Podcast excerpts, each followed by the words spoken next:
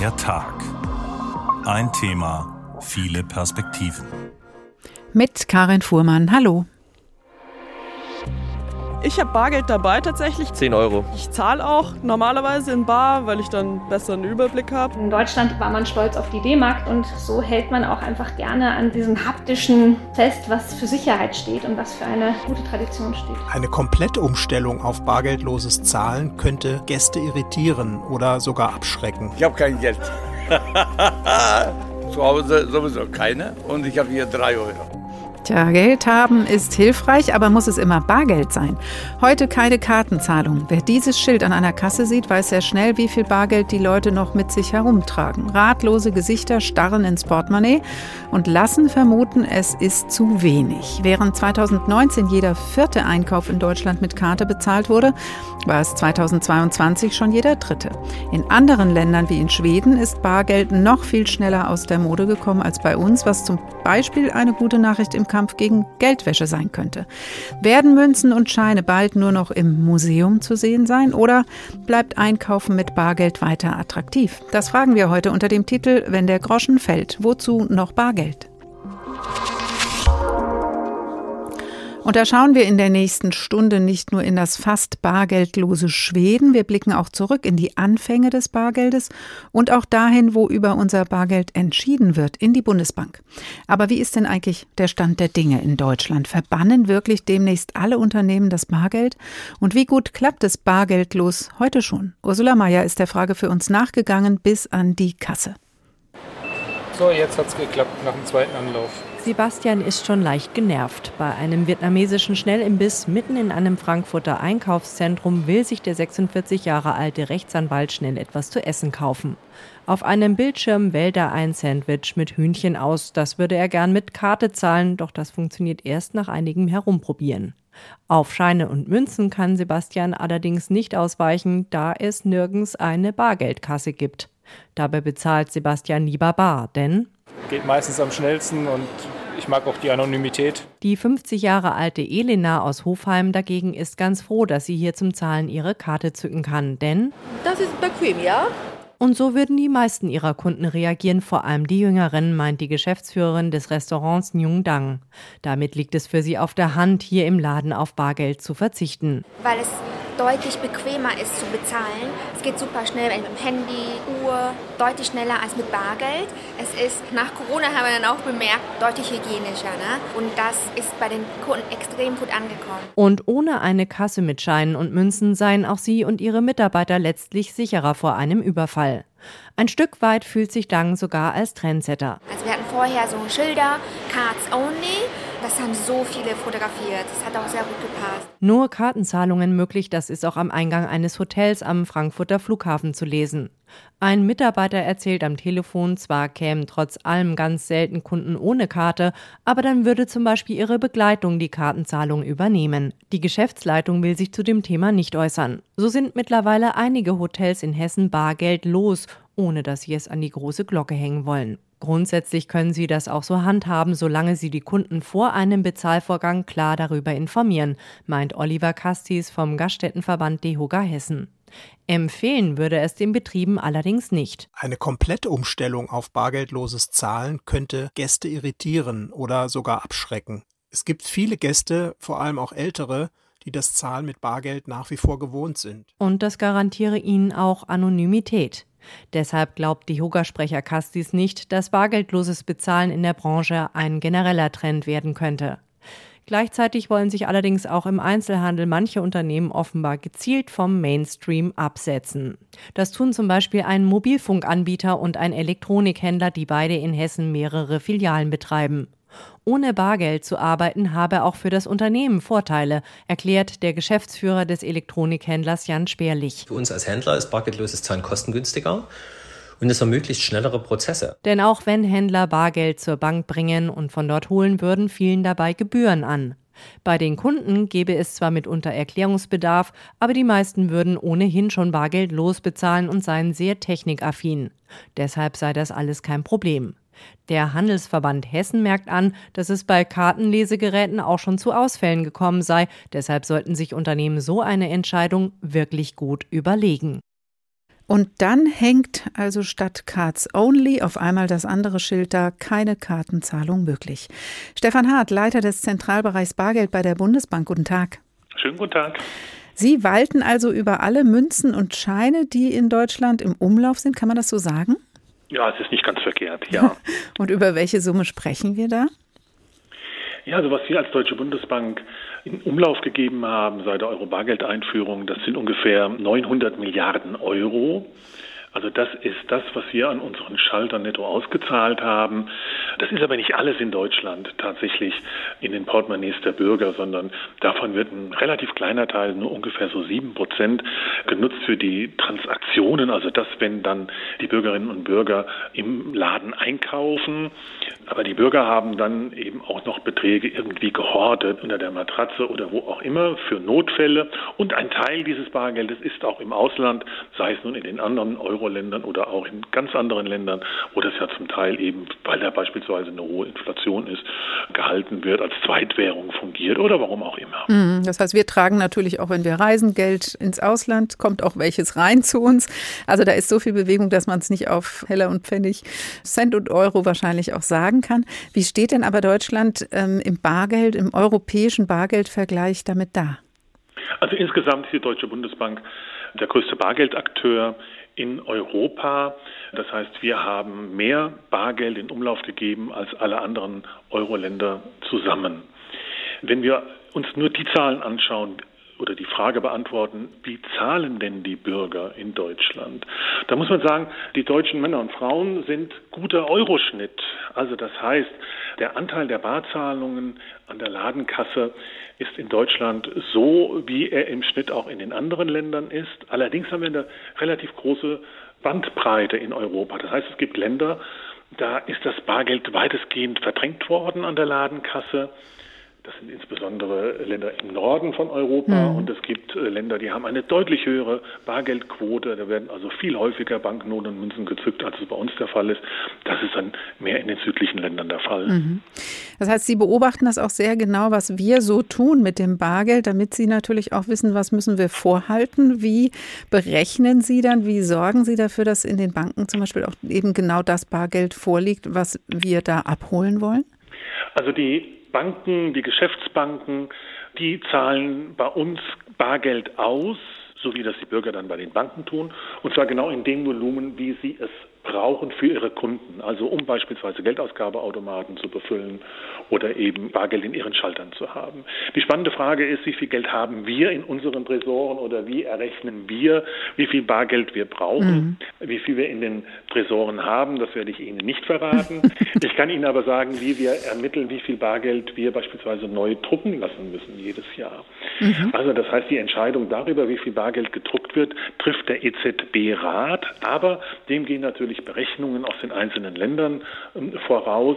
Das heißt, wir schauen uns ganz genau an und prognostizieren, wie die Entwicklung des Bargeldumlaufs in Deutschland sein wird. Also dann wird wieder mehr mit Bargeld an der Kasse gezahlt oder eher weniger.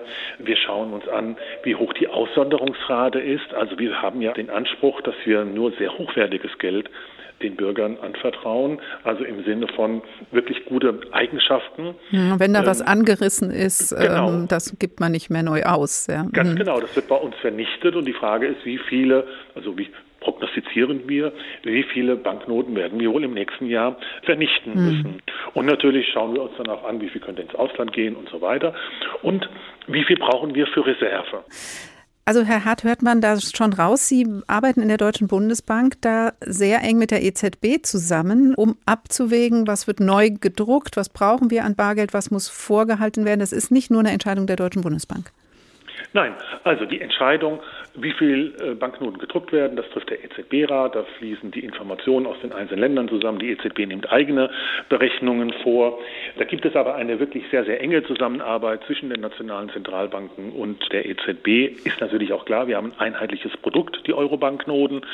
Insofern arbeiten wir natürlich auch gemeinsam an diesem Produkt, wobei es natürlich wichtig ist zu sehen, es gibt einen deutschen Bargeldkreislauf. Jedes Land hat seinen eigenen Bargeldkreislauf. Kreislauf, auch im Euroraum. Deswegen ist es ja auch die Verantwortung der nationalen Zentralbanken, Sorge zu tragen für diesen Bargeldkreislauf. Aber wenn wir über das Produkt Banknote sprechen, das ist ein europäisches Produkt und genau so erfolgen dann auch die mhm. Abstimmungen im Eurosystem. Aber Sie haben schon ganz gut beschrieben, dass Sie da schon gucken, was macht wer mit dem Geld, wie viel ist immer noch unterwegs, wo geht was kaputt, was muss nachgedruckt werden. Sehen auch, wie aktuell eben jetzt gerade mit Bargeld umgegangen wird, also ob das beliebt ist oder nicht und richten sich danach. Sehen Sie denn zum Beispiel, dass in den äh, nächsten Jahren weniger Bargeld gebraucht werden wird? Da würde ich gerne auf die Anfangs Ausführungen zurückkommen. Mhm. Denn da hatte ich ja dargestellt, dass Bargeld ja für verschiedene Zwecke verwendet wird. Und ich glaube, worauf Sie abstellen, das ist die Frage, wie viel wird für Transaktionen verwendet? Wie oft wird Bargeld verwendet, wenn wir an der Ladenkasse bezahlen?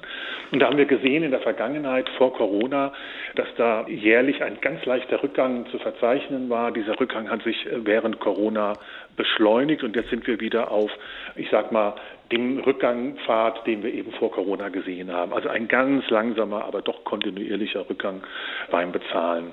Wenn wir über die Frage ähm, der Hortung des Bargeldes sprechen, also was wird denn sonst noch so an Bargeld nachgefragt, da sehen wir große Steigerungen. Und das hängt natürlich damit zusammen, dass Bargeld ein Hort der Sicherheit ist und von den Bürgern deswegen auch geschätzt wird. Mhm. Und da sehen wir natürlich eine steigende Nachfrage, weil die Zeiten eben unsicher sind. Und das merken Sie dann eben ganz unabhängig davon, ob es ob wir über die Ukraine-Krise oder den Ukraine-Krieg ähm, reden, wo wir ja zu Beginn des Krieges große Nachfragen gesehen haben, aber das natürlich auch während der Corona-Krise. Also insofern haben wir da gegenläufige Trends. Mhm. Manche fürchten ja, das Bargeld könnte irgendwann ganz abgeschafft werden. Kann sowas passieren? Ja, also ich höre das zwar immer wieder, äh, dass darüber gesprochen wird, aber ich kenne niemanden, der es ernsthaft vorschlägt. Ich kenne keine Partei, ich kenne keinen Politiker, der das Bargeld abschaffen möchte, wäre auch, glaube ich, sehr schlecht beraten, denn die Befragungen der Bevölkerung, die zeigen ja ganz eindeutig, dass das Bargeld ein beliebtes Zahlungsmittel ist, dass es das häufigste, das am häufigsten genutzte Zahlungsmittel ist und dass vor allem die Bürger mit einer ganz überwältigenden Mehrheit sagen, sie wollen weiterhin die Wahlfreiheit haben, wie sie bezahlen. Und mit der Abschaffung des Bargeldes, wenn die also vorgeschlagen werden würde, würden sie ja die Wahlfreiheit des Bürgers extrem einschränken. Insofern glaube ich da nicht dran, dass das ernsthaft jemand in Erwägung zieht. Sie planen es auf jeden Fall ganz sicher nicht konkret. Herr Hart, wie zahlen Sie denn selbst am liebsten? Ich glaube, ich bin da der typische Durchschnittsdeutsche. Ich bezahle so wie die anderen auch. Das hängt also davon ab, wo ich bezahle, wie hoch der Betrag ist, wie viel ich noch im Portemonnaie habe. Ich zahle, wenn ich tanken fahre, eher mit Karte. Wenn ich im Einzelhandel einkaufe, zahle ich eher bar und bei größeren Betragen generell eher mit Karte. Also ich glaube, ich mache das so wie die meisten anderen auch. Ich nutze im Grunde genommen das große Portfolio an Zahlungsmöglichkeiten. Also ein Gemischt-Zahler sozusagen. Ganz genau. Ja. Obwohl Sie der sind, der über Bar Bargeld am allermeisten weiß in Deutschland. Stefan Hart, Leiter des Zentralbereichs Bargeld bei der Bundesbank. Besten Dank. Ich danke Ihnen. Wenn der Groschen fällt, wozu noch Bargeld? Sie hören der Tag. In unserem letzten Newsletter am Freitag haben wir Sie, unsere Hörer und Hörerinnen, gefragt, wie Sie es denn mit dem Bargeld halten, ob Sie noch auf Bargeld schwören. An der Fülle der Zuschriften haben wir gemerkt, dass das Thema doch viele beschäftigt. Hier einige Ihrer Antworten. Stefanie bezahlt nahezu ausschließlich mit Bargeld. Sie sagt, dazu hebe ich bei Bedarf eine bestimmte Menge, so 450 bis 550 Euro ab. Beim Abheben sehe ich immer meinen Kontostand an und vergleiche ihn grob mit den Ausgaben und Einnahmen des Monats. Dann schaue ich, wie weit ich mit dem abgehobenen Geld komme. Wenn sich das Geld im Geldbeutel leert, überdenke ich ebenfalls meine Ausgaben und ob sie wirklich nötig sind. Nur im äußersten Notfall, höchstens beim Tanken oder wenn ich etwas ganz unbedingt kaufen muss, weil die Chance absolut einmalig ist, dann verwende ich die Karte zum Bezahlen. Oliver Herr Junger schwört zwar nicht auf Bargeld, aber er schreibt uns, ich habe Angst vor dem Internet. In meinem Kopf sehe ich folgendes Szenario. Das Bargeld ist komplett abgeschafft, Finanztransaktionen funktionieren nur noch digital, und dann kommt es zu einem weltweiten Ausfall des Internets. Der Ausfall dauert drei Wochen. Da es keine Möglichkeit gibt, seine täglichen Lebensmittel zu bezahlen, werden die Supermärkte geplündert. Die Verkäuferinnen, die das verhindern wollen, werden mit brutaler Gewalt niedergeschlagen. Überall bricht Anarchie aus. Vorkehrungen für diesen Notfall wurden übrigens nicht getroffen. Zwar gab es in irgendwelchen Fernsehtalkshows immer wieder mal Expertinnen, die auf diese Gefahr hinwiesen, doch sie wurden sowohl von der Politik, der Wirtschaft und der Bevölkerung ignoriert. Angelika Tauche-Eller hat eine klare Haltung. Ich bezahle sehr selten mit Bankkarte. Kreditkarte habe ich bis heute völlig abgelehnt. Es wird einem aber sehr schwer gemacht, wenn man keine besitzt. Manchmal müssen meine Söhne aushelfen. Doch soweit es mir möglich ist, versuche ich es ohne und wähle zum Beispiel auch Hotelübernachtungen danach aus, ob ich erst beim Auschecken bar bezahlen kann. Inzwischen sehr schwer, aber noch möglich. In mein Lieblingsferienland Schweden fahre ich nicht mehr, weil man dort fast nur noch mit Smartphone und Kreditkarte bezahlen kann. Auch ein Brötchen, Kaugummi oder ein kleines Eis. Verrückt. Das Risiko, Bargeld zu Hause aufzubewahren, nehme ich in Kauf, empfinde aber eine große Freiheit, nicht überall bei jedem Kauf persönlich registriert zu werden. Aus Schweden hören wir gleich mehr. Das waren Ihre Antworten auf unsere Newsletter-Frage vom letzten Freitag. Schwören Sie noch immer auf Bargeld oder bezahlen Sie lieber bargeldlos, haben wir gefragt. Es gab noch mehr Meinungen und Erfahrungen, die hören Sie später. Kein schweres Portemonnaie mehr rumtragen, das ist wohl das offensichtlichste Argument gegen Münzen und Scheine. So wird das Leben im wahrsten Sinne des Wortes leichter.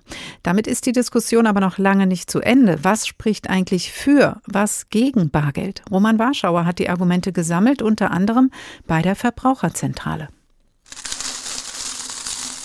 Bargeld bietet uns Unabhängigkeit. Aufbewahren können wir Banknoten und Münzen, ohne einen Dritten zu involvieren. Für Bargeld brauchen wir keine besondere Ausstattung, kein Internet. Bargeld können wir bei einem Stromausfall verwenden oder wenn wir unsere Bankkarte verlegt haben. Für Katharina Lawrence von der Verbraucherzentrale Hessen hat Bargeld viele Vorzüge.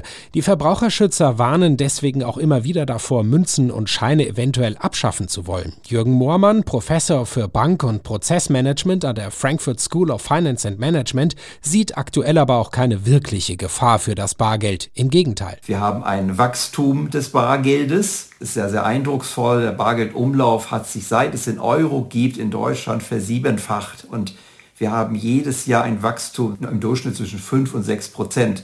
Also da kann man nicht von Verabschieden sprechen. Das liegt vor allem daran, dass der Euro international gefragt ist, als Wertaufbewahrungsmittel, also praktisch die Geldscheine im Sparstrumpf. Das sei nicht das gleiche wie Geld auf dem Girokonto. Ist es eben Zentralbankgeld, das ist durch die EZB eben garantiert im Unterschied zu Geldern, die wir auf den Girokonten vielleicht von Banken haben. Da haben wir einen Anspruch gegenüber den Banken. Und zumindest theoretisch kann die Bank in Konkurs gehen, im Gegensatz zur Zentralbank. Und bis vor kurzem gab es sogar Negativzinsen bei den Banken. Das gibt es bei Bargeld nicht.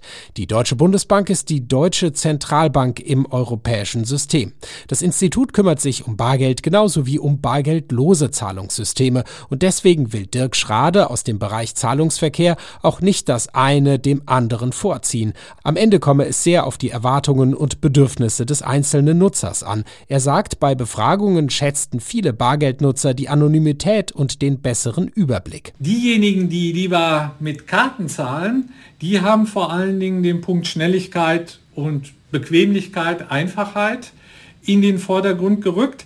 Und es gab in der Tat auch welche, die sagen, ich kann den Ausgabenüberblick viel besser in der digitalen Welt bewerkstelligen. Stichpunkt digitale Welt. Da stoßen Scheine und Münzen an ihre natürlichen Grenzen, gerade beim Onlinehandel. Dirk Schade von der Deutschen Bundesbank. Das ist natürlich auch ein großer Nachteil, den das Bargeld dann hat, dass eben es aufgrund der physischen Beschaffenheit in solchen Zahlsituationen gar nicht äh, genutzt werden kann.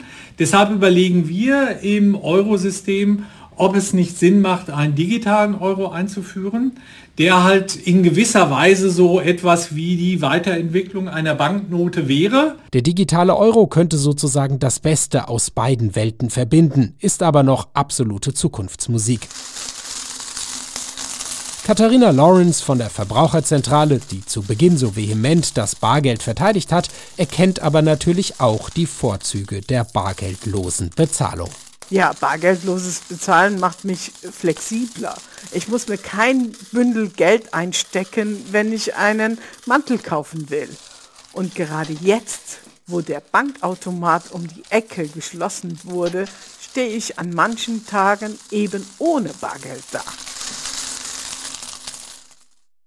Roman Warschauer über Vor- und Nachteile von Bargeld. In Schweden ist schon länger im Vergleich zu anderen Euro-Ländern nur noch sehr wenig Bargeld unterwegs. Dort gibt es in manchen Läden Schilder, die anzeigen, dass überhaupt kein Bargeld mehr akzeptiert wird. Sophie Donges in Stockholm. Wird in Schweden denn überhaupt noch über Vor- und Nachteile von Bargeld diskutiert? Also eigentlich überhaupt nicht so. Die ganz große Mehrheit der Menschen, die hier wohnt, die hat kein Bargeld in der Tasche, wenn sie das Haus verlässt. Die zahlt alles mit Karte oder mit Handy. Mit der derzeitigen Krise allerdings und auch mit dieser unsicheren Lage, die ja nun auch Schweden trifft. Also wir haben hier auch Cyberangriffe verstärkt in den letzten Monaten registriert. Da ist das Bargeld jetzt insofern ein bisschen wieder in den Fokus geraten, als dass es zu einem Gesamtpaket gehört, was die Behörde für den Schutz der Gesellschaft, das ist ein bisschen grob übersetzt, aber so heißt sie ungefähr, was die eben den Schwedinnen und Schweden rät, ne, was man alles zu Hause haben soll. Also Trinkwasser, aber eben auch ein bisschen Bargeld für den Fall, dass die Systeme mal ausfallen. Mhm. Dabei galt ja Schweden lange als Vorreiter auf dem Weg zur bargeldlosen Gesellschaft. Wo wird denn dann jetzt überhaupt noch Bargeld akzeptiert?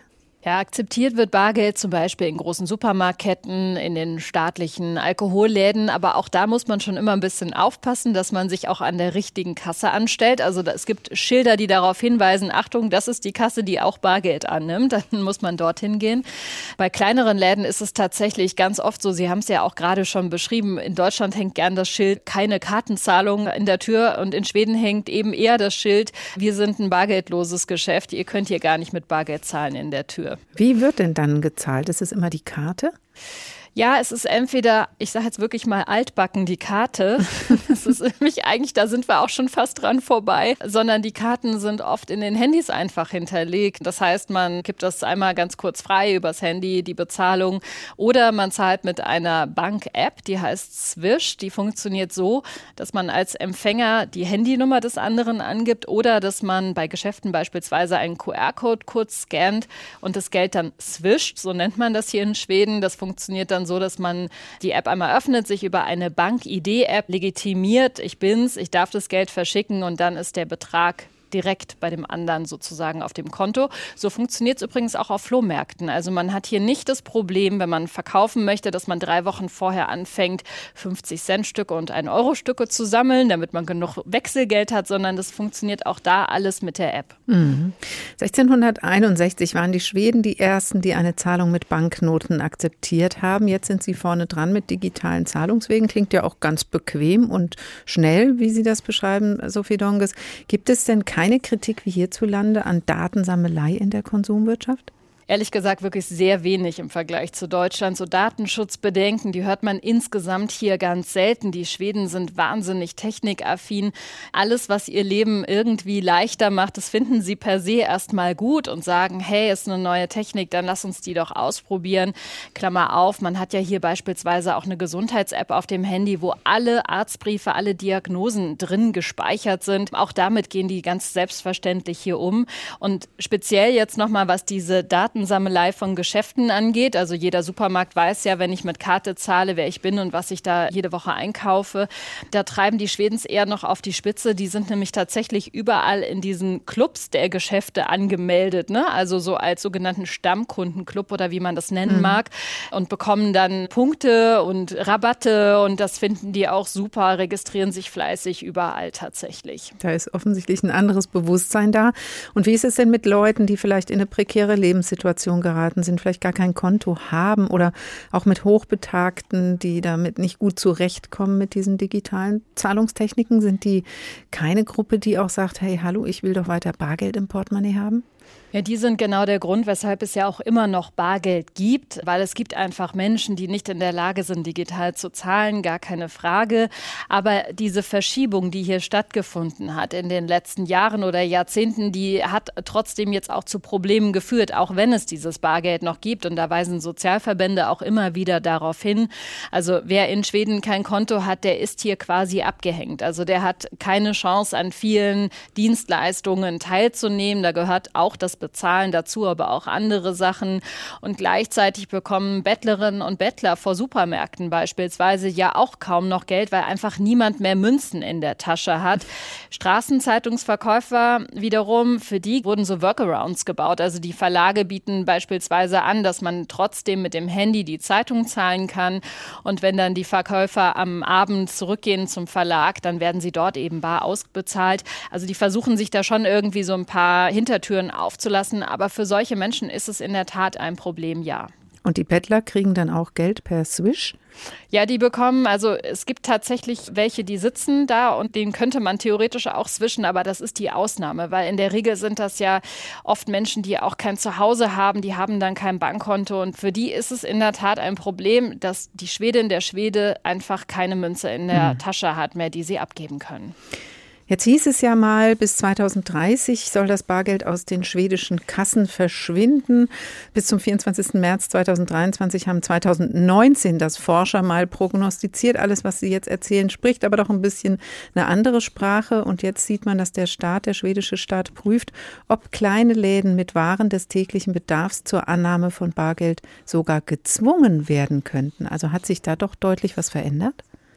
Ja, da hat sich ein bisschen was getan. Das sind Gesetze oder ist ein Gesetz, was jetzt geschaffen wurde, was aber sozusagen vorbereitend sein soll für den Fall der Fälle. Also wenn das digitale Bezahlsystem hier ausfällt und wir hatten schon solche Fälle. Also im vergangenen Jahr zum Beispiel ist eine Supermarktkasse hier von einem großen Hackerangriff betroffen gewesen und die musste über Tage schließen.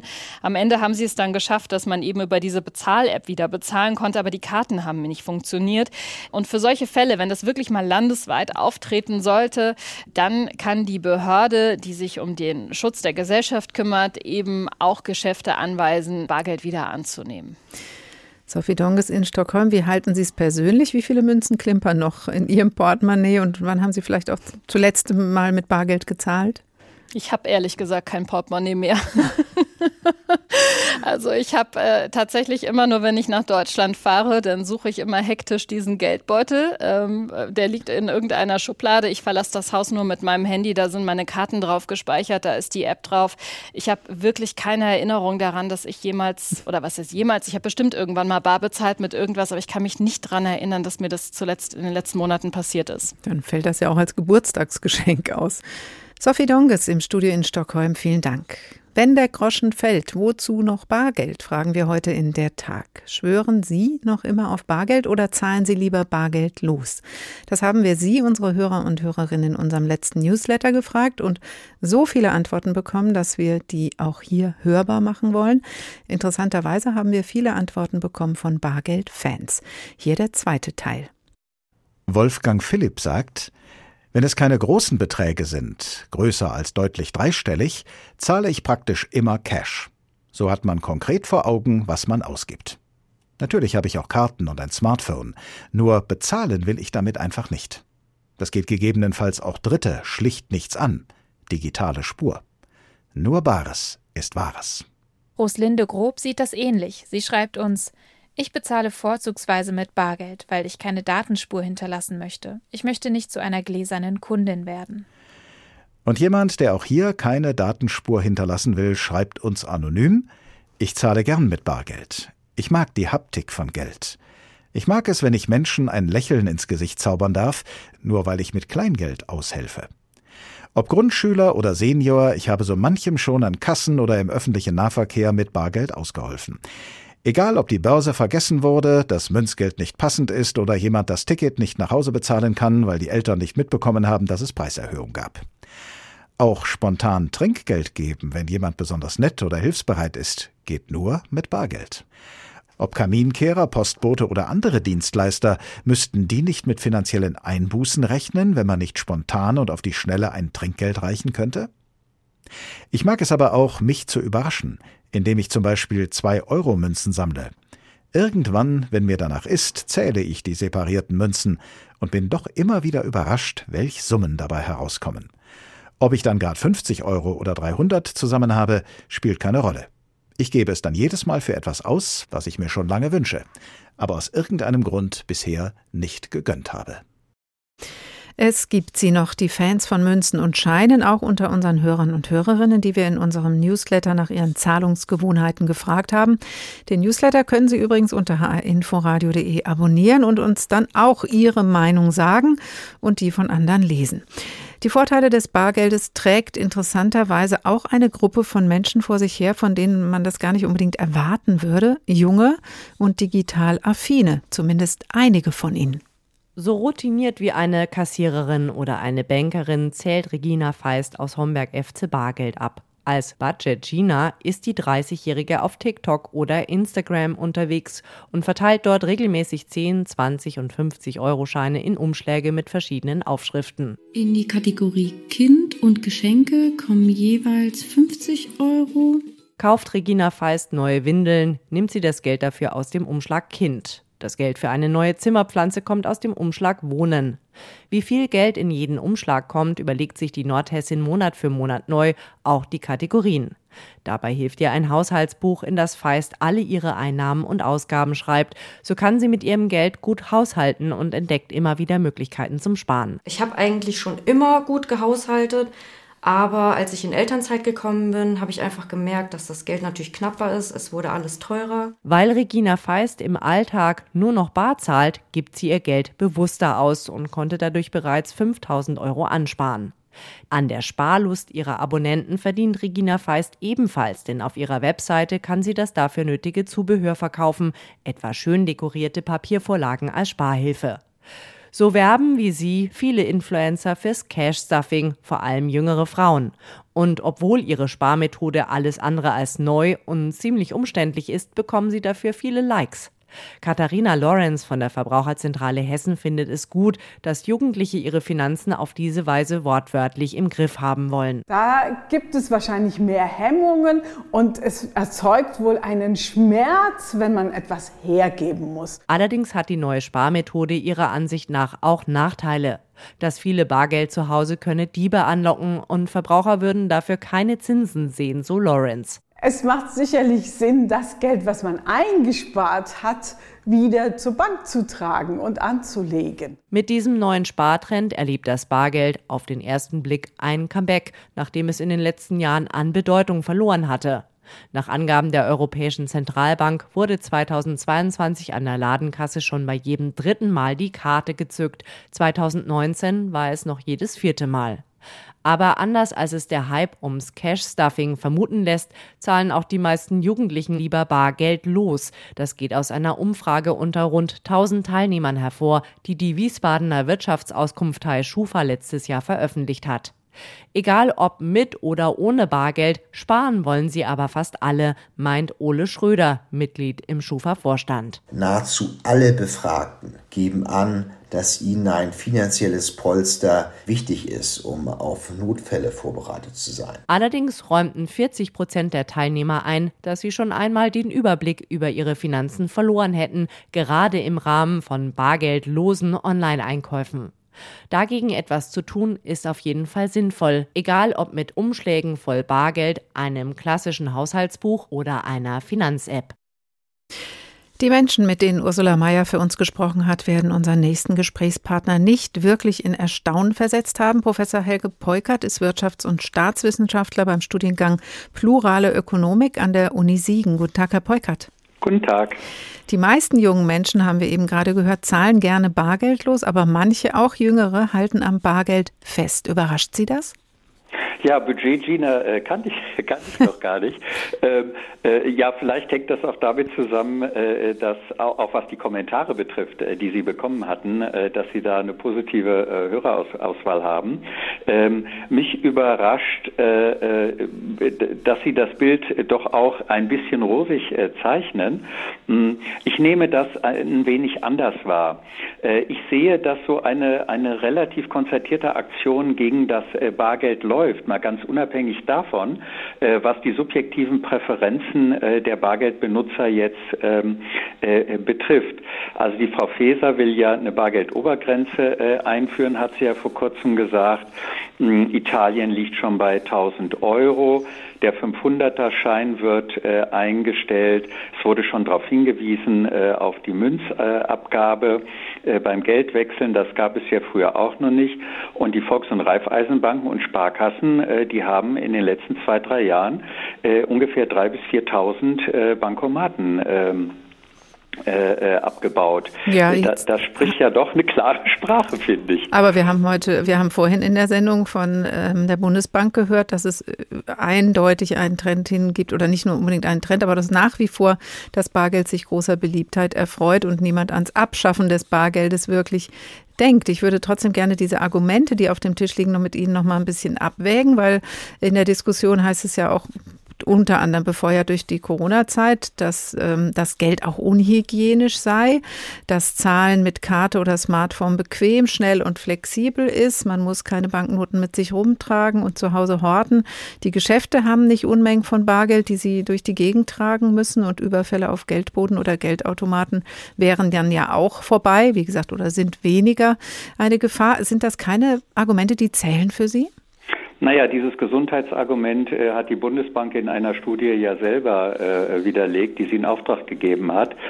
Und ähm, äh, von ihren Hörern wurde ja auch schon darauf hingewiesen, dass es hier eben äh, um Überwachung und Freiheit gibt, ja, äh, geht. Ähm, also es wäre ja die endgültige, wenn es kein Bargeld mehr äh, gäbe oder es weiter marginalisiert wird, was, was eben meine Wahrnehmung ist, dass das eine endgültige Beseitigung der finanziellen Privatsphäre wäre. Uns kommt ja von allen Seiten, äh, kommen ja hier über die Digitalisierung Probleme auf uns zu, bis hin zur äh, gerade verkündeten Einführung der elektronischen Gesundheitskarte, wo dann all unsere privaten äh, Gesundheitsdaten in einer Cloud sind. Aber es ist ja eine Wahlfreiheit gegeben und wir haben vorhin von Herrn Hart von der Bundesbank auch gehört, dass diese Wahlfreiheit natürlich auch ausschließt, dass Bargeld einfach abgeschafft wird. Ich nenne noch mal ein weiteres Argument. Äh, auch Darf ich für Herrn Hart einen Satz sagen? Ja, bitte. Äh, Herr Hart hat zu Recht auch gesagt, äh, dass das Bargeld in einigen Ländern verdrängt worden ist. Und ich finde, das ist eine sehr äh, treffende Formulierung. In Schweden zum Beispiel. In Schweden hat ja dann auch auch die Dame, die da aus Schweden, äh, mit der Sie geredet haben, äh, dass man einfach abgehängt ist, wenn man, äh, wenn man, wenn man auf Bargeld sozusagen zugreifen will und es nutzen will. Mhm. Aber sie hat auch gesagt, das ist unsere Korrespondentin aus Stockholm, Sophie Donges gewesen. Sie hat auch gesagt, dass es nicht um Abschaffung geht und gerade durch jetzt die Entwicklung der letzten Jahre, das auch in die weite Ferne gerückt wird. Ich würde Sie gerne als Wirtschafts- und Staatswissenschaftler aber auch noch eine mit einem Argument ähm, gerne belästigen, was ja auch als ein starkes Argument gilt gegen Bargeld, spricht aus Sicht der Finanzwirtschaft ja eben auch, dass bargeldlose Zahlung gegen Geldwische, gegen Steuerhinterziehung helfen kann, weil natürlich die Anonymität eben auch aus, in dem Falle die Schattenseite der Anonymität dann auch ausgehebelt wird. Ja, ja, schön, aber die, das Gegenargument ist, äh, dass man dann eben Hackern, äh, Terroristen, äh, Geheimdiensten inklusive den inländischen und auch ja unterworfen ist und ja auch die Finanzbranche selber ein Interesse dran hat. Da hatte ja der Herr von der Frankfurt School of Finance darauf hingewiesen, dass Bargeld, das ist Zentralbankgeld, aber wenn ich jetzt Geld auf, auf dem Girokonto habe, das ist was, das ist was völlig anderes. Anderes, das ist eine nicht verbriefte Forderung, die ist viel, viel schneller weg. Und wenn Sie das Argument bringen, äh, Geldwäsche, Steuerhinterziehung und so weiter, äh, da kann ich nur sagen, äh, äh die, dafür ist ja zuständig in Deutschland die Financial äh, Intelligence Unit. Und der Herr, der, der Vorstand, der ist jetzt vor einigen Tagen aufgrund des desolaten Zustandes dieser Einrichtungen zurückgetreten. Ja? Der Bundesrechnungshof hat angemahnt, dass da nichts passiert. Äh, wenn die, die Commerzbank hat eine, eine Warnung abgegeben an die Financial Intelligence Unit, die, Unit, die wurde nicht verfolgt. Wirecard, äh, da wären Hunderte von Millionen äh, bei Leuten nicht verloren gegangen. Ähm, und also die Risiken mal, sehen Sie die, woanders als im Bargeld. Bitte? Die Risiken sehen Sie woanders als im Bargeld, höre ich daraus. Herr Peukert? Ja, ich will sagen, dass, mhm. äh, äh dass, äh, dass wenn man wirklich Terrorfinanzierung und, und die Aktivitäten der Mafia von Diktatoren, Oligarchen und so weiter, jährlich 100 Milliarden in Deutschland geschätzt, einschränken will, äh, die, die rennen nicht mit dem, mit dem Geldkoffer rum, sondern da muss man mal für einen direkten Datenaustausch mhm. zwischen dieser Financial Intelligence Unit und den Landes Landeskriminalämter sorgen. Äh, stellen Sie sich mal vor, das gibt es nicht. Wir haben ja hier in unserer Sendung Der Tag ein Thema, viele Perspektiven. Heute die Frage immer wieder gestellt oder ich habe sie an unsere anderen beiden Gesprächspartner und Gesprächspartnerinnen gestellt. Wie zahlen Sie am liebsten? Wann haben Sie das letzte Mal mit Bargeld gezahlt? Ich glaube, bei Ihnen frage ich mal ein bisschen anders. Haben Sie überhaupt schon mal mit Karte gezahlt? Äh, ja, wenn ich, wenn ich musste. Professor Helge Peukert, Wirtschafts- und Staatswissenschaftler an der Uni Siegen. Vielen Dank. Jetzt haben wir schon viel über Vor- und Nachteile von Bargeldzahlungen gesprochen. Eine Gruppe von Menschen ist bis hierhin noch nicht zu Wort gekommen. Für manche bedeutet das der bargeldlose Zahlungsverkehr nämlich eine weitere Hürde im ohnehin schon komplizierteren Einkaufsleben und zwar nicht nur für Hochbetagte. Mein Kollege Thorsten Schweinhardt schildert uns seine Sicht auf die Zahlungsmitteldiskussion und die hat was mit Begreifen zu tun, denn er kann das Geld nicht sehen, egal bei welcher Zahlungsmethode. Mein erstes Taschengeld, das bekam ich Anfang der 90er. Fünf Mark die Woche. Ja, damals gab's sie noch, die D-Mark. Mein Budget, das erhielt ich meist in zwei und eine Mark Stücken auf die Hand. Manchmal waren auch 50 Pfennig dabei. Damit ich früh lernte, die verschiedenen Münzen auseinanderzuhalten. Heute sind Sehende immer wieder verblüfft, wenn ich zum Beispiel beim Einkaufen oder im Restaurant bar zahle und die korrekte Summe in Scheinen oder Münzen abzähle. Dabei ist das Unterscheiden von Bargeld längst nicht das Schwierigste, womit ich als Blinder im Alltag konfrontiert bin. Schon die Markstücke hatten verschiedene Größen und ihre Oberflächen fühlten sich unterschiedlich an. Eine blinde Freundin, die konnte sogar D-Mark-Münzen an ihrem Klang erkennen. Wenn jemandem Geld aus dem Portemonnaie gefallen war, dann rief sie immer gleich etwas wie Hallo, wem sind da gerade 3,50 Mark runtergefallen? Die Scheine waren bereits zu D-Mark-Zeiten mit tastbaren Markierungen versehen, die sich allerdings schnell abgriffen. War gut gemeint, hat aber nicht funktioniert. Zuverlässiger funktioniert das Erkennen von Scheinen mit dem sogenannten Cash-Test, einem Hilfsmittel für Blinde, das es auch heute noch gibt. Der Schein wird in eine aufklappbare Plastikkarte eingelegt und dann über die Kante geklappt. An einer Skala in Blindenschrift lässt sich dann durch die herunterragende Länge des Scheins sein Wert ablesen. Das hätte allerdings fast nicht mehr funktioniert, als der Euro kam. Irgendein falscher 50er in Brüssel hatte nämlich die Schnapsidee, alle Euro-Banknoten sollten die gleiche Größe haben, so wie die verschiedenen Dollarscheine in den Vereinigten Staaten. Aus diesem Grund ließ sich übrigens auch die blinde Soul-Legende Ray Charles angeblich immer seine Gage in 1-Dollar-Noten auszahlen. So konnte er sicher sein, nicht übers Ohr gehauen zu werden. Glücklicherweise ist der Euro dann doch nicht den Weg des Dollars gegangen. Im Gegenteil, vor allem die Euro-Münzen finde ich persönlich noch leichter unterscheidbar als die guten alten Markstücke, dank ihrer Ränder. Das 2-Euro-Stück ist am Rand fein geriffelt, beim 1 Euro ist die Riffelung unterbrochen. 20 Cent haben am Rand Kerben und so weiter. Nehmen Sie ruhig mal selber Euro-Münzen in die Hand. Doch nicht jedem, der nichts sieht, fällt der Umgang mit Bargeld so leicht. Vor allem späterblindete und ältere Menschen brauchen oft lange, um sich daran zu gewöhnen, sich in ihrer Geldbörse rein tastend zurechtzufinden. Aber auch jüngere Blinde nutzen zunehmend elektronische Zahlungsmethoden. Warum? Schon deshalb, weil es für Blinde oft gar nicht so einfach ist, überhaupt an Bargeld ranzukommen. Dazu braucht es erstmal einen erreichbaren Bankautomaten, der für blinde Menschen bedienbar ist, etwa per Sprachausgabe. Die gibt's längst nicht überall und wenn es sie gibt, dann funktionieren sie gerne auch nicht. Deutlich einfacher sind da Zahlungssysteme wie PayPal oder Apple Pay. Die lassen sich über PC oder Smartphone inzwischen auch für blinde Nutzer komfortabel bedienen Trotzdem, ich persönlich mag noch das Gefühl von Bargeld in der Hand, das Klingen von Münzen und das Rascheln von Scheinen. Wobei auf den muffig-metallischen Geruch von Bargeld, auf den könnte ich persönlich verzichten. Thorsten Schweinhardt über seinen besonderen Umgang mit Geld, das manchmal sogar stinkt.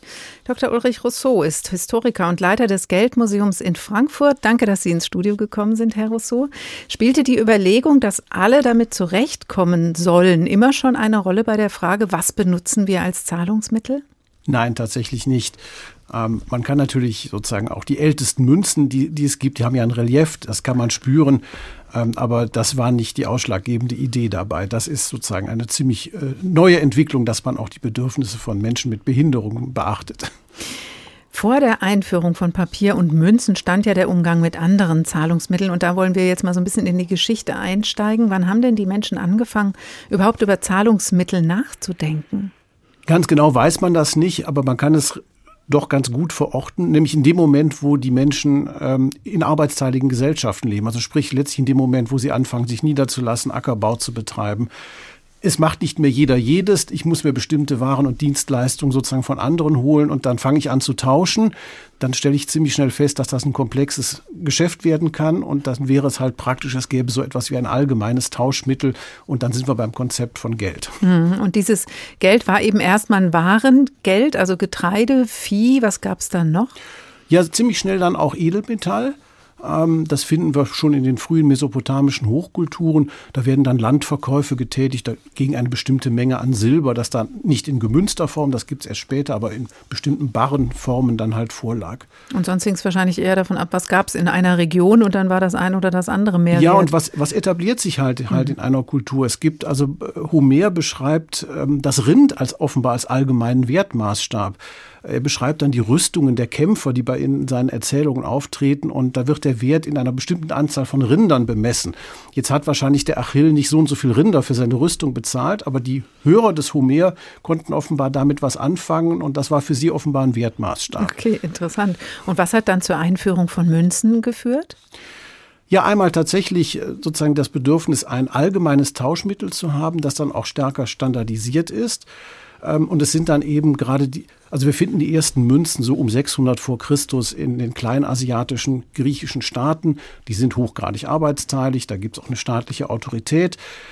Die bringt dann Münzgeld in Umlauf, ähm, einmal als Zahlungsmittel und zum anderen immer auch der, der, das Element der Repräsentation. Äh, als Herrscher, der Geld in Umlauf bringt, ähm, kann ich mein eigenes Porträt drauf machen und dann wissen die Leute auch, wer König ist. Ja, und das Ding ist ja auch an sich dann schon was wert, weil es Edelmetall ist. Erstmal zumindest war das so.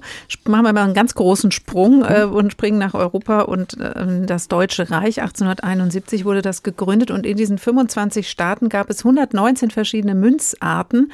Das führte dann 1876 zur Einführung der Mark. Da rücken wir jetzt mal so ein bisschen näher an die Gegenwart. Da sieht man aber, auf so eine Währung muss man sich erstmal einigen. Also man muss wirklich sich einig sein, das Ding ist uns jetzt was wert. Wir vertrauen auch gemeinsam auf so eine Währung. War das damals so ein bisschen wie bei der Einführung des Euro, der ja seit 2022 eben unser Bargeld ist? Es ist tatsächlich, es gibt überraschende Parallelen. Ähm, wie Sie schon sagten, es gibt diese große äh, Münzvielfalt in den deutschen Staaten, die sich dann zum Deutschen Kaiserreich zusammenschließen. Ähm, und dann hat grob gesagt, die norddeutschen Staaten haben Taler, die süddeutschen Staaten haben Gulden. Jeder findet seine eigene Bewährungsbezeichnung ganz toll, kann sich aber nicht durchsetzen. Und der Kompromiss ist dann tatsächlich, dass man auf den Begriff der Mark ausweicht. Das war bis dahin gar keine Währungsbezeichnung, das war die Bezeichnung für eine Gewichtseinheit die jetzt plötzlich eben zur Währungsbezeichnung wird. Ganz ähnlich wie beim Euro. Ähm, wir hatten die Mark, die Franzosen hatten den Franc, andere hatten Lira und alle fanden ihre Währungsbezeichnung toll und herausgekommen ist dann für die gemeinsame Währung die Kunst, das Kunstwort Euro, auf das sich dann alle einigen konnten. Das war eine gemeinsame Währung, die dann Münzen und Banknoten betraf. Wenn man jetzt die Banknoten, also das Papiergeld noch mal genauer angucken, im 17. Jahrhundert kamen die Banknoten auf den Markt. Und zwar wieder mal war Schweden Vorreiter. Ja. Wir haben da vorhin drüber gesprochen, dass es eben auch bei den digitalen Erzählung, Zahlungsmethoden Schweden war. 1661 war das. Eigentlich sind ja so Zettel, wo ein Wert draufsteht, ähm, erstmal nicht an sich was wert anders als das Edelmetall, sondern es braucht das Vertrauen in den anderen, der mir das gibt, aber auch das Vertrauen in die Gemeinschaft. Wem, warum vertrauten die Leute einfach äh, diesen Banknoten dann irgendwann? Sie beschreiben genau das Problem, das das Papiergeld in Europa ganz lange hatte. Ähm, und äh, das, das Papiergeld musste sich im Grunde das Vertrauen borgen, und zwar durch, den, äh, durch den, äh, die Möglichkeit, dass man Papiergeld jederzeit in Münzgeld, das war das sogenannte richtige Geld, umtauschen konnte. Ähm, dass man Geldscheine als eigenständiges Zahlungsmittel ohne ein solches Deckungsversprechen akzeptiert, das ist ähm, dann erst im 20. Jahrhundert passiert. Vorher ähm, war Papiergeld immer so, ja, eigentlich kein richtiges Geld. Aber wenn man sich diese Geschichte anguckt äh, des Bargeldes und wie lange das gebraucht hat, ähm, dass sich das entwickelt hat, dann wundert man sich ja doch, dass es ähm, jetzt so ein bisschen ein kleiner Abschied ist, also dass man sich überhaupt mit anderen Zahlungsmethoden angefreundet hat. Und die Frage dahinter ist ja, wie flexibel sind Menschen beim Wechsel von Zahlungsgewohnheiten, also irgendwie von Federn und Muscheln äh, oder Schnecken zu Münzen und Scheinen. Das hat ja auch eine Weile gedauert. Jetzt ist die bargeldlose Zahlung im Sinne von Überweisung, Lastschriften, jeder hat ein Konto, ähm, mittlerweile ja ganz selbstverständlich. Wie schnell hat sich das etabliert? Auch das hat relativ lange gedauert. Also, dass man überhaupt ein Bankkonto hat, ist lange Zeit etwas für Geschäftsleute, was für Wohlhabende. Geldwirtschaft ist noch bis weit ins 20. Jahrhundert hinein für die allermeisten Menschen eine Bargeldwirtschaft. Die Lohntüte war da noch keine Metapher, sondern das war tatsächlich eine Tüte, in der Bargeld war. Und da, da bekam man dann den Wochenlohn. Äh, dass sich sozusagen dieses bargeldlose Zahlen so verbreitet hat, ist im Wesentlichen Entwicklung nach dem Zweiten Weltkrieg. Ähm, Menschen sind einfach, sind flexibel und konservativ zugleich. Und das spiegelt sich eigentlich auch in der Geschichte mit dem hm. Bargeld immer wieder. Es gibt starke Beharrungskräfte, deswegen würde ich auch vermuten, dass es noch ziemlich lange Bargeld geben wird. Andererseits, wenn sich neue Bezahlverfahren etablieren, die dann praktisch sind, die einfach sind, die gut und sicher funktionieren, dann werden die sich auch durchsetzen mhm. und auch ihre Anwender finden. Jetzt haben wir ja verschiedene Stimmen gehört in der Sendung, aber ähm, auch bei starken Beharrungskräften, mhm. von denen wir gehört haben in der Sendung, also dem Bargeld-Fan Herrn Peukert und äh, Herrn Hart von der Bundesbank, war ja eigentlich die Einigkeit, es, Bargeld wird jetzt nicht so schnell verschwinden. Äh, sieht nicht danach aus. Wie ist denn Ihre Einschätzung aus der historischen Kenntnis wenn man Sie das jetzt nochmal so betrachten, wären die Menschen überhaupt flexibel genug, sich irgendwann von einer Zahlungsmethode wie dem Bargeld komplett zu verabschieden? Oder ist das jetzt, entspricht das gar nicht so unserer Art und Weise zu denken und zu zahlen, wie Sie es jetzt eben auch in der Geschichte nachvollziehen konnten? Ich, ich, glaube eher, dass da die Beharrungskräfte relativ, relativ stark sind. Ähm, sozusagen. Man soll Historiker nie als Propheten bemühen, da kommt immer nur Unsinn bei raus. Aber ähm, also Bargeld, denke ich, äh, ist so etabliert, hat, es hat tatsächlich viele Vorteile und ähm, von daher glaube ich, wird, wird es das noch lange geben. Letztlich entscheiden es die Menschen selbst durch die Art, wie sie bezahlen. Dann äh, frage ich Sie doch mal, wie Sie sich entscheiden, weil diese Frage habe ich ja alle äh, oder diese Frage habe ich allen gestellt. Wie zahlen Sie denn selbst am liebsten? Ich bin auch so ein typischer Mischnutzer, äh, wobei sich das bei mir halt auch nochmal geändert hat durch, durch Corona, haben also sozusagen die bargeldlosen äh, Transaktionen deutlich zugenommen. Ich zahle jetzt mittlerweile auch Dinge mit der Karte, die ich früher ganz sicher mit Bargeld bezahlt hätte. Ähm, aber klassischerweise, also der Wochenendeinkauf auf dem Wochenmarkt, da könnte ich mittlerweile mit Karte bezahlen, aber da bezahle ich immer noch mit Bargeld. Das, das schätzen doch viele in unserer Sendung die Wahlfreiheit, ganz offensichtlich. Dr. Ulrich Rousseau, Historiker und Leiter des Geldmuseums der Deutschen Bundesbank in Frankfurt. Vielen Dank, dass Sie ins Studio gekommen sind für diesen auch Ausflug in die Geschichte des Geldes. Und das war der Tag für heute. Das bargeldlose Zahlen wird immer selbstverständlicher. Das ist deutlich geworden. Die Bargeldfans bleiben trotzdem zahlreich und vor einer Abschaffung des Bargeldes muss sich niemand fürchten. Den Podcast dieser Sendung finden Sie wie immer in der ARD Audiothek. Der Tag ein Thema, viele Perspektiven. Das Tagteam dieser Woche verabschiedet sich. Stefan Bücheler, Uwe Berndt, Anne Bayer, Oliver Glab. Ich heiße Karin Fuhrmann und wünsche Ihnen noch einen schönen Tag.